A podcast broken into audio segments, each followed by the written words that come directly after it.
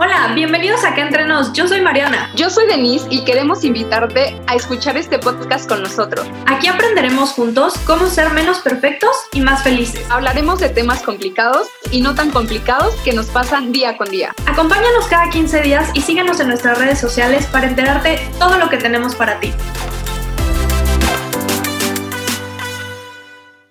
Hola, hola, acá entre nos ya vamos a empezar a hablar acerca del tema de hoy ¿Qué diablos es el amor propio? A ver, Den, explícame qué es esto. No sé, amiga, todavía no lo he encontrado.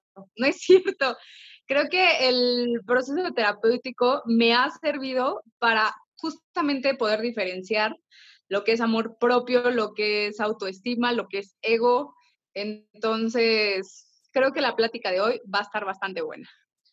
Sí, creo que algo con lo que yo quisiera empezar es con esta idea que tenemos del amor propio, eh, muy romantizada, ¿no? O sea, esta idea de que cuando tú te amas completamente, irradias luz y tienes una aura este, rosa alrededor tuyo eh, y todo te sale bien y nada te sale mal y, y todo el tiempo estás brillando. Y la verdad es que si te soy sincera, eso no es el amor propio, ¿no? O sea, el amor propio, creo, desde mi punto de vista o por lo que he vivido, es entender que a veces tenemos días buenos y a veces tenemos días de la chingada, tal cual. Entonces, como en este proceso de aceptar lo que uno es, lo que uno le pasa, lo que uno siente, sin forzar nada, ¿sabes? Creo que lo que estás diciendo es como este falso positivismo de que todo el tiempo tienes que estar bien, de, que todo el tiempo tienes que estar sonriendo o, no pasa nada. Entonces, va, el amor propio va desde aceptar y responsabilizarte de lo que te está pasando. Justo, justo lo, acabas de decir súper bien. Y creo que yo compartiría esta parte, ¿no? Eh, y te voy a ser bien sincera, en esta pandemia yo empecé eh, la pandemia súper motivada, dije, esto me cayó como anillo al dedo, yo soy como súper hogareña, me gusta estar en mi casa, este, yo estaba feliz trabajando como en la compu, haciendo mis sesiones por Zoom, todo empezó muy bien. Y la verdad es que desde hace dos semanas o tres estoy tan insoportable, o sea, y, más bien intolerante, o sea, alguien hace un ruido y yo ya estoy así de, ya, me tienen harta, no sé qué, bla, bla, bla.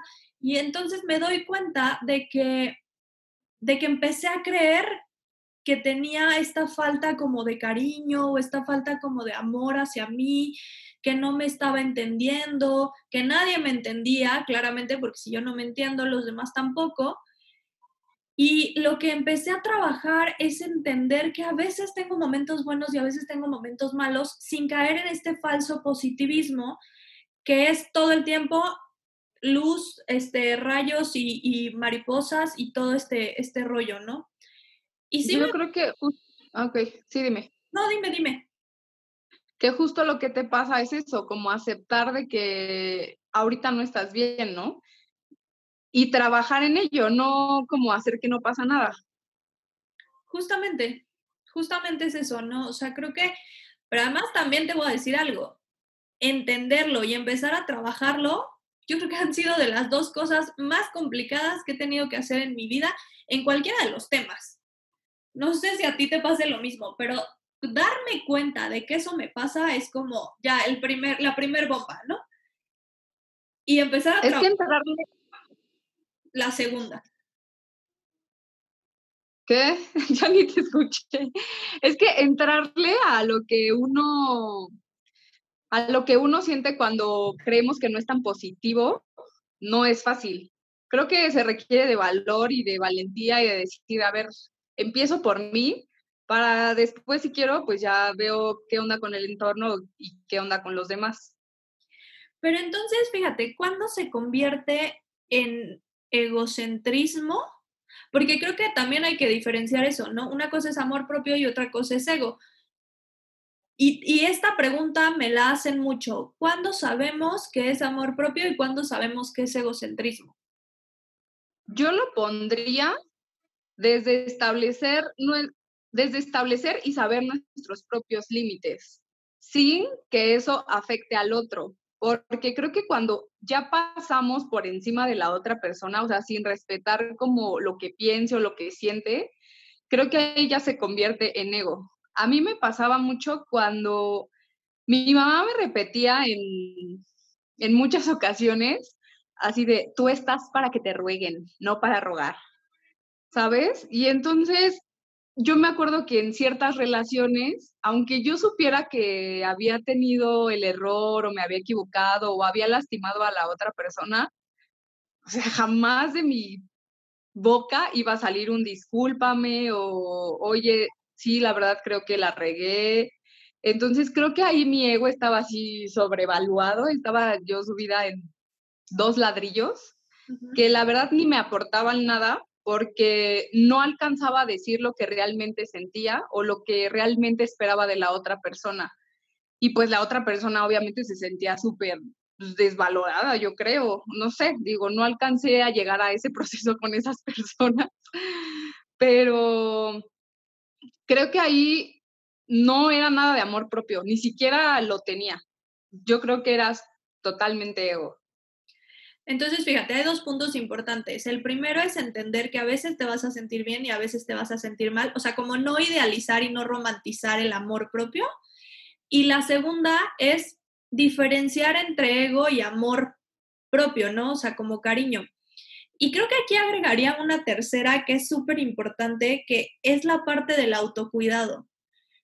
¿Cuántas veces no vamos por la vida eh, en piloto automático también y vamos como generando eh, rutinas que no nos funcionan porque además ni nos emocionan, ni son benéficas para nosotros, o sea, ni me da ni me quita, ¿no? Y entonces, parte de eso también entiendo que, que tener como un mejor autocuidado de decir, ¿sabes qué? Sí quiero esto o no quiero esto, o pongo estos límites con la otra persona, o sea, con mi pareja, o incluso con papá, mamá, hermanos, quien sea, Em, implica que vas a tener un mayor amor propio, o sea, vas a poder trabajar contigo misma sobre esa, sobre esa parte de amor propio?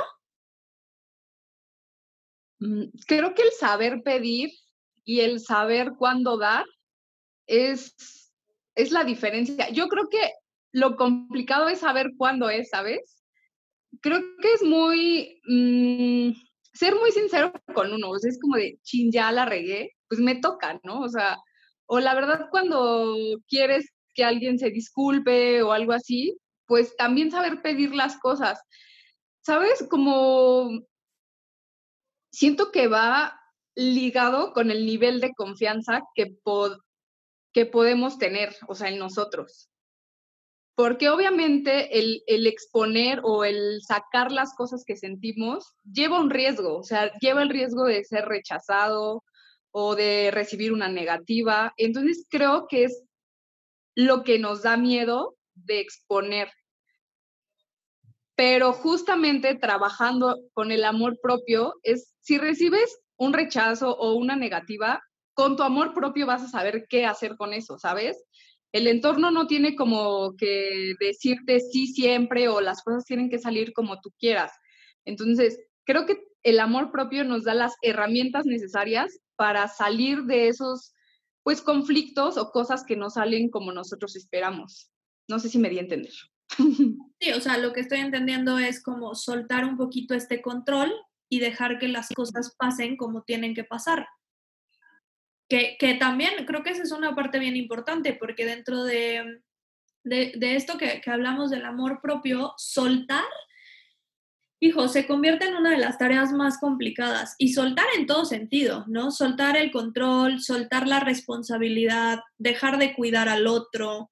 Em, eso también pasa mucho en el sentido de, por ejemplo, yo tiendo mucho a, no, no voy a decir esto porque voy a sonar muy grosera y entonces mejor eh, mejor me lo callo y me lo guardo y me lo ahorro, pero por dentro estoy encabronada, eh, triste, eh, desesperada, frustrada, ¿no? Y entonces resulta que el único daño me lo hago a mí.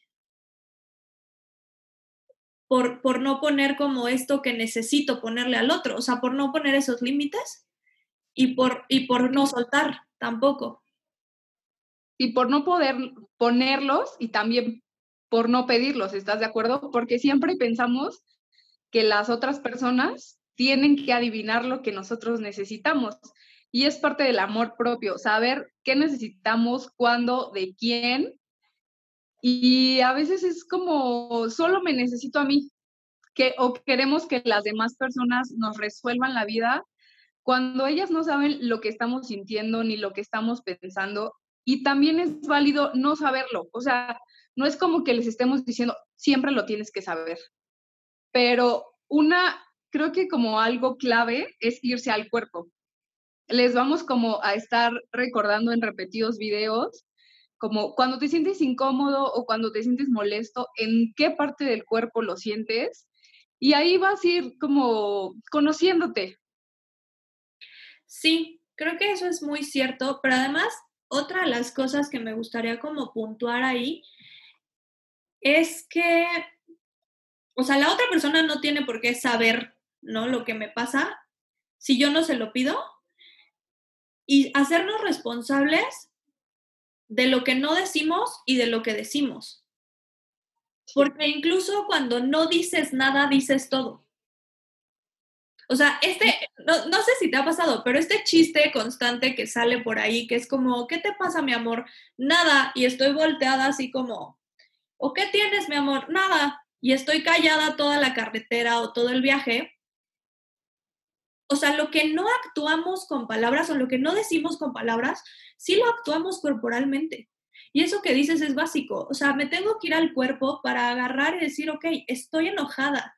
Y estoy enojada porque no te acordaste de mi aniversario, ¿no? Estoy enojada porque no me trajiste flores. Y muchas por ejemplo, tengo muchas amigas y muchas conocidas que de repente me dicen, es que él ya tendría que saber traerme flores. Pero eso también es una responsabilidad nuestra y, y, hablando sobre todo de este tema de amor propio, tenemos que entender qué nos pasa para pedirlo. Justo, es como conocer y reconocer nuestro, pues nuestro estar, ¿sabes? Hace hace rato empecé mis sesiones de terapia otra vez después de esta pandemia y la cosa. Y, fue como muy chistoso ver que después de, de muchos meses de terapia del año pasado, se habían sembrado cosas en mí que yo no me había dado cuenta. Entonces es muy revelador cómo vas trabajando cosas que las haces, ¿cómo te diré? Como primero como experimento y después ya se vuelven como automáticas en tu persona. A mí la parte que más me cuesta es poner límites. Como les platicaba una vez, yo pensé que ser como muy condescendiente con las personas, ya sea familia, pareja, lo que sea, iba a tener amor, ¿sabes? Y eso iba a generar como amor en mí y, me pasaba todo lo contrario, o sea, me sentía abandonada, o sea, yo misma me sentía abandonada, me sentía no respetándome, así como de es que esto ni me gusta y pues lo tengo que hacer porque a la otra persona le gusta, pero pues voy a recibir amor. Em, entonces creo que hay una o sea, ligera línea, una línea muy delgada entre lo que es amor propio y lo que es como el amor hacia las otras personas. Entonces, es donde te digo, el límite marca todo, pero yo yo sigo trabajando en eso, en poner límites, porque ahí es donde mi amor propio se venía así para abajo, estaba aplastado. Sí, creo que ahorita que me lo dices, a mí lo que me pasa, más que no poner límites, es volcarme totalmente hacia el otro. O sea, yo soy súper de dar y dar y dar y así me estoy muriendo, me duele la panza, eh, me duele la cabeza, estoy súper mal, lo que sea, ¿no? Estoy para el otro. Y si me hablan y me dicen, oye Mariana, estoy mal y necesito un café y sí, ¿cuándo? Mañana. Así me esté muriendo, ¿eh? Y justo creo que eso también es importante reconocerlo. O sea, para poder tener o para poder... Eh, pues sí, conocer o, tener más o, fortalecer más como este lado de amor propio, es entender, una, que no somos egoístas por pensar en nosotros, que necesitamos darnos cuenta y escuchar a nuestro cuerpo cuando nos piden cosas, o sea, cuando nos pide cosas, ¿no? Y la tercera, y bien importante, es aprender que la vida es súper cambiante. Entonces, lo que antes era, ah, igual y ahorita ya no. Como dices. Justo de tocar así, el, creo que el tema que nos salva la vida es la flexibilidad. ¿Has escuchado ese como, pues es que no sé si es refrán o no sé, o como una analogía, que es como en el huracán, o sea, lo que se va es lo más rígido, o sea, las casas, los techos, y lo que sobrevive son las palmeras, o sea, que tienen como la flexibilidad de adaptarse al caos que está pasando alrededor. Entonces, creo que ser flexible con nosotros es como el acto de amor más puro que, nos podemos dar. Justo eso, me quedo con eso hoy, ¿no? O sea, eh, el empezar a, tener esa flexibilidad em, en nuestras vidas, yo creo que es uno de los regalos más grandes que podemos hacernos. Y como para ir cerrando un poquito como el tema, me gustaría darles algunos tips que creo que pueden funcionar para estas personas que son súper rígidas, porque hay otras personas que son más flexibles a las cosas y hay otras incluso que se les resbalan las cosas, ¿no? Que igual hay que llegar a un equilibrio y a un punto medio. Pero sí creo, por ejemplo, que las actividades como la meditación, las actividades como el yoga, actividades em, que puedan despejar tu mente, te ayudan a poder obtener esta flexibilidad de alguna manera. O sea, cuando nosotros trabajamos con el cuerpo, también trabajamos con la mente.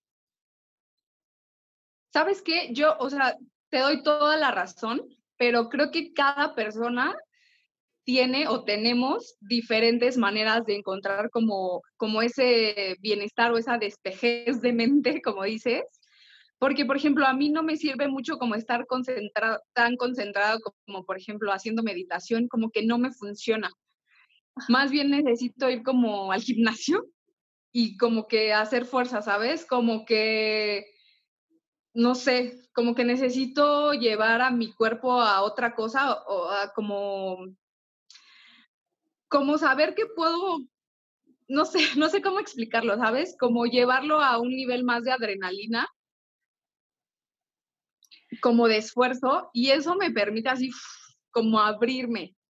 Entonces creo que Ajá, eso, trabajar con el cuerpo, ¿no? O sea, obviamente no son solo, o sea, no es solo la meditación ni el yoga.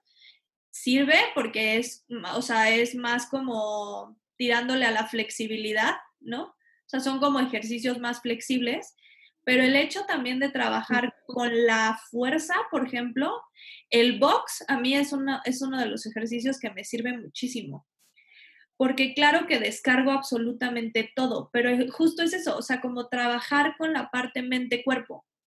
O sea, tratar de efectivamente soltar toda esa eh, basura a veces que tenemos en la cabeza, ¿no? O todo eso que no nos sirve y, y hacerlo en un lugar en donde podamos utilizar nuestro cuerpo para eso. Porque justo creo que cuando tenemos demasiada rigidez, estamos inclusive corporalmente, no sé si a ti te pase, pero a mí me pasa que estoy como contracturada y te sientas y te duele todo y estás como incómoda y entonces te duele aquí, te duele acá, te duele la cadera, las, o sea, todo. Entonces, más bien, eh, ahí es, justamente ahí es cuando yo me doy cuenta de que estoy demasiado rígida en lo que estoy haciendo. O sea, no solo de postura, sino mentalmente. Sí, y es lo que la gente por lo regular no hacemos, ¿sabes? Le echamos como la culpa a, ah, es que dormí chueca, es que la almohada, es que el colchón. Y no nos vamos un poquito más allá de, hoy estoy súper estresada en el trabajo, no he descansado, necesito salir, o sea que ahorita no se puede, que yo creo que eso es lo que a mucha gente nos tiene como, oh, como con muchos dolores, ya sabes. Y además le sumaría como toda la información que recibimos de redes y todo, porque siento que cuando hablan de amor propio, como tú decías al principio del video, lo romantizan o aparte lo hacen, ¿sabes? Como solo físicamente, así como que te tienes que aceptar como eres, te tienes que amar y estoy totalmente de acuerdo, pero creo que dejan la parte emocional como muy aislada. cuando son cosas que van de la mano. Sí, claro, y el tema, por ejemplo, de, del autocuidado, que lo vamos a tocar creo que en algún otro videito, eh, no solo tiene que ver con hacerme una rutina de skincare, ¿no? O sea, una, o ponerme mi mascarilla o irme a pintar el cabello. O sea, sí son espacios que tú tienes para el autocuidado, pero el autocuidado implica muchísimas cosas. ¿no? Es como lo que decíamos, poner estos límites saludables, eh, emocionalmente entender que tengo que llegar a una flexibilidad, no ser tan rígida, etc.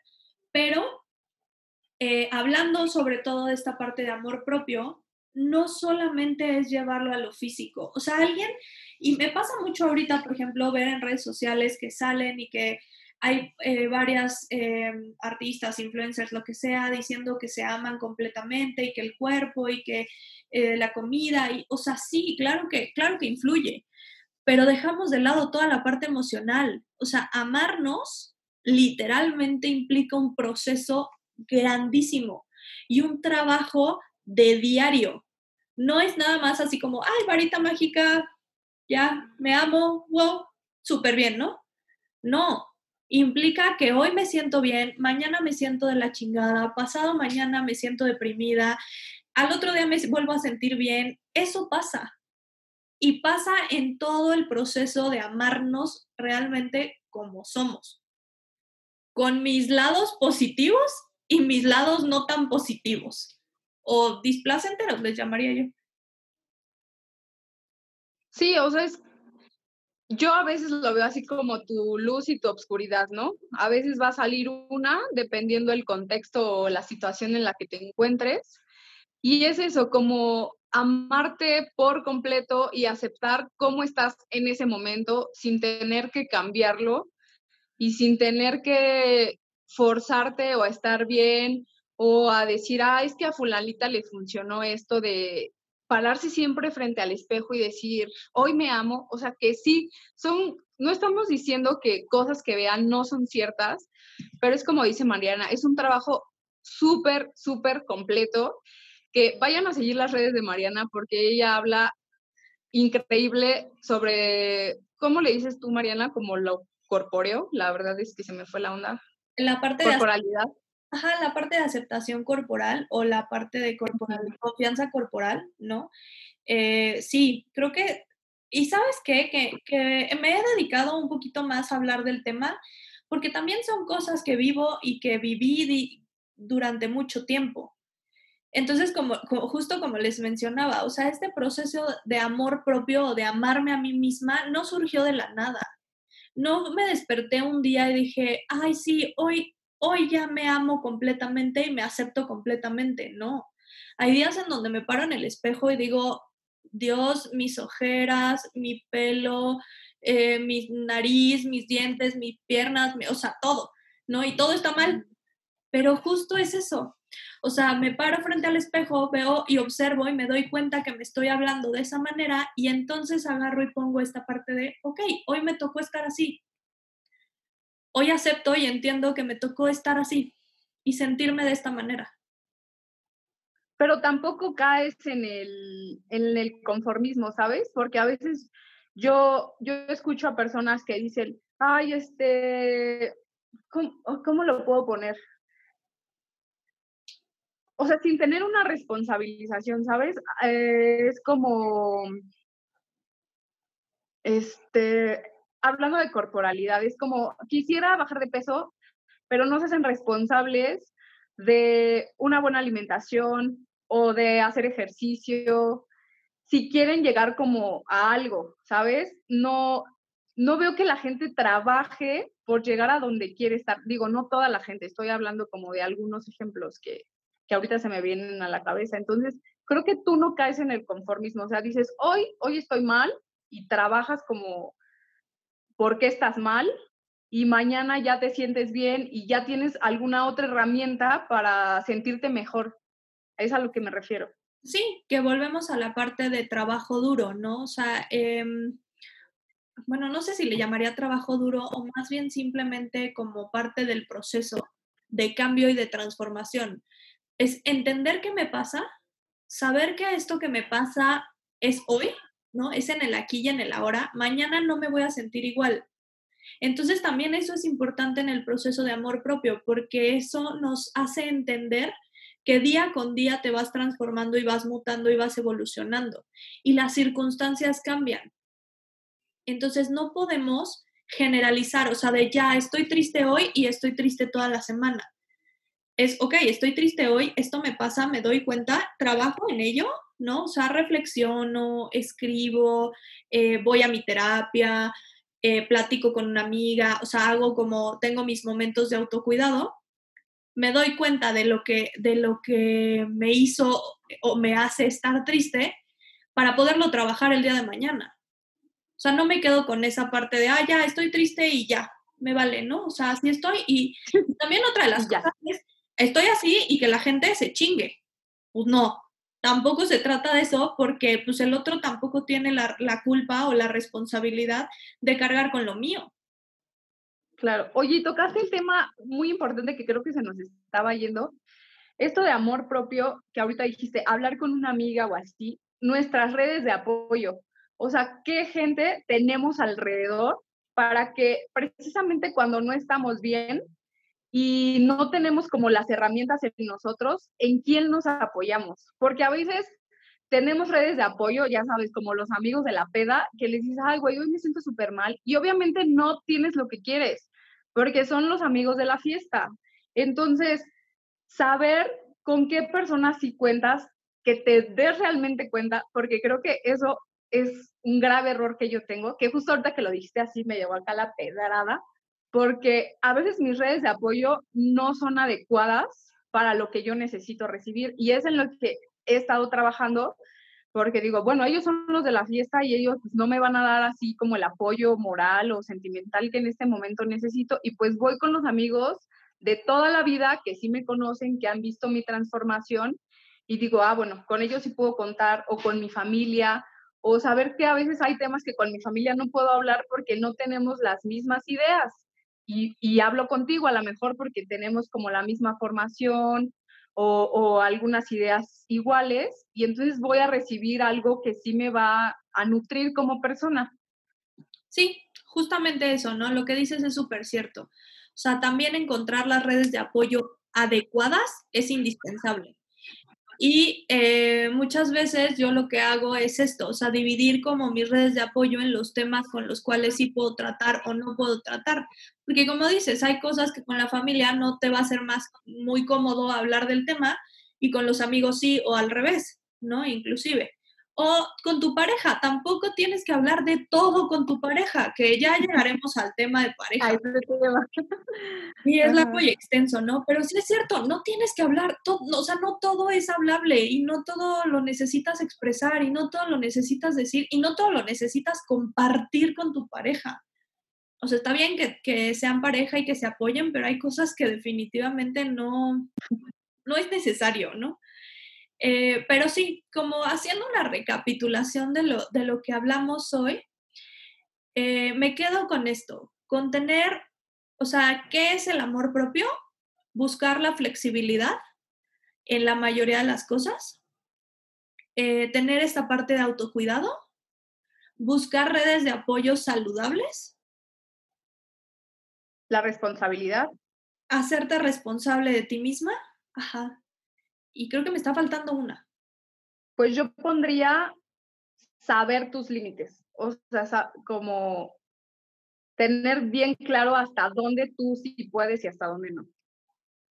Sí, creo que pondría esa también, ¿no? O sea, dentro de la responsabilidad igual y le agregaría ahí esta parte de saber hasta dónde y cómo, ¿no? ¿Cómo es posible que llegues también ahí?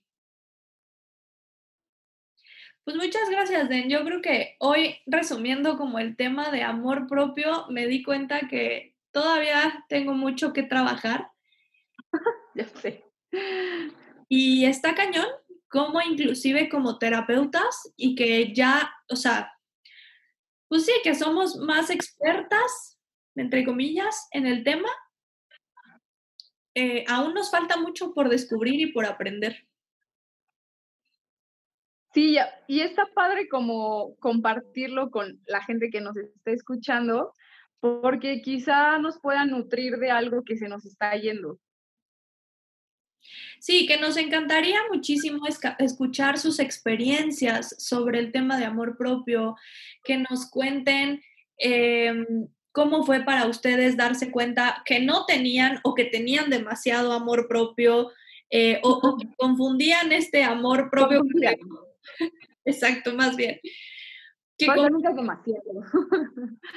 que confundían este amor propio. Entonces, si tienen historias que compartirnos, eh, nos encantaría hacer en algún punto eh, un, un episodio con sus historias para poderlas desarrollar y ver también qué, qué, nosotros podemos ver de ahí y cómo podemos ayudarles a darse cuenta de muchas cosas que están sucediendo con ustedes. Sí, si les surgen dudas, para eso estamos, para esto es este espacio y como siempre, un placer haberlo compartido contigo, Marianita. Muchas gracias. En el próximo capítulo probablemente tengamos como invitado a un em, psicólogo, eh, hombre, que habla acerca de masculinidades, porque vamos a tocar el tema de amor propio en los hombres, ¿no? O sea, porque sí creo que a los hombres les pasa este mismo proceso y que a veces no es bien visto. No sé si bien visto sea la palabra, pero a veces no es como... Pues no está normalizado más bien, ¿no? O sea, es como raro que, se toquen esos temas en hombres. Es como de, ay, no es masculino. Exacto. No es de hombre. Exacto. Entonces, pues esperen nuestro próximo episodio y nos vemos prontito de Gracias, Mariana. Muchas gracias por escucharnos. Los esperamos cada 15 días en este podcast. Bye, bye. Bye.